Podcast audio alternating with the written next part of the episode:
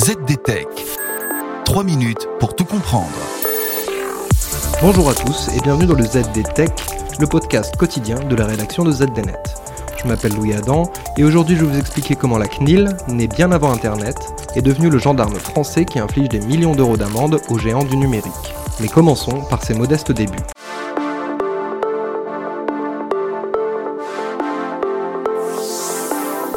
À l'origine de la CNIL, il y a un scandale, celui du fichier Safari.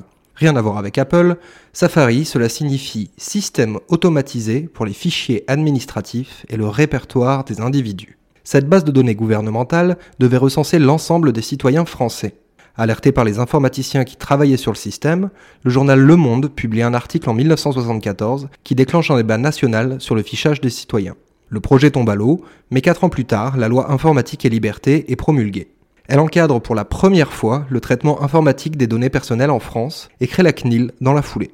Cette autorité administrative indépendante doit veiller à l'application de la loi. Son acronyme, Commission nationale de l'informatique et des libertés. Elle devient instantanément l'autorité de référence pour la protection des données en France. À l'époque, tout ceci est encore assez confidentiel. Mais 40 ans plus tard, Internet est passé par là.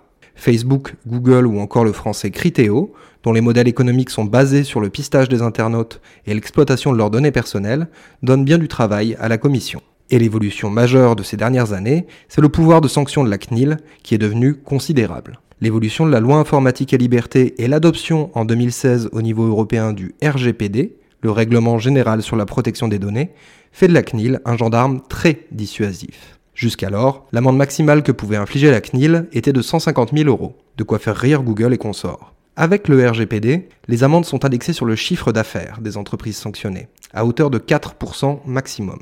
En 2020, la CNIL a ainsi infligé une amende de 2,2 millions d'euros à Carrefour pour avoir enfreint plusieurs règles en matière de protection des données. Mais pour les dossiers touchant plusieurs pays, la CNIL doit souvent coopérer avec les autres autorités de protection des données européennes. On parle ici de dossiers touchant Facebook, Google et autres géants américains. Et cette coopération n'est pas toujours évidente. Parvenir à un consensus entre 27 autorités n'a rien de facile, surtout quand certains pays, comme l'Irlande, n'ont aucun intérêt à sanctionner les GAFA installés confortablement chez eux. Mais ça c'est encore une autre histoire dont je vous parlerai dans un autre épisode.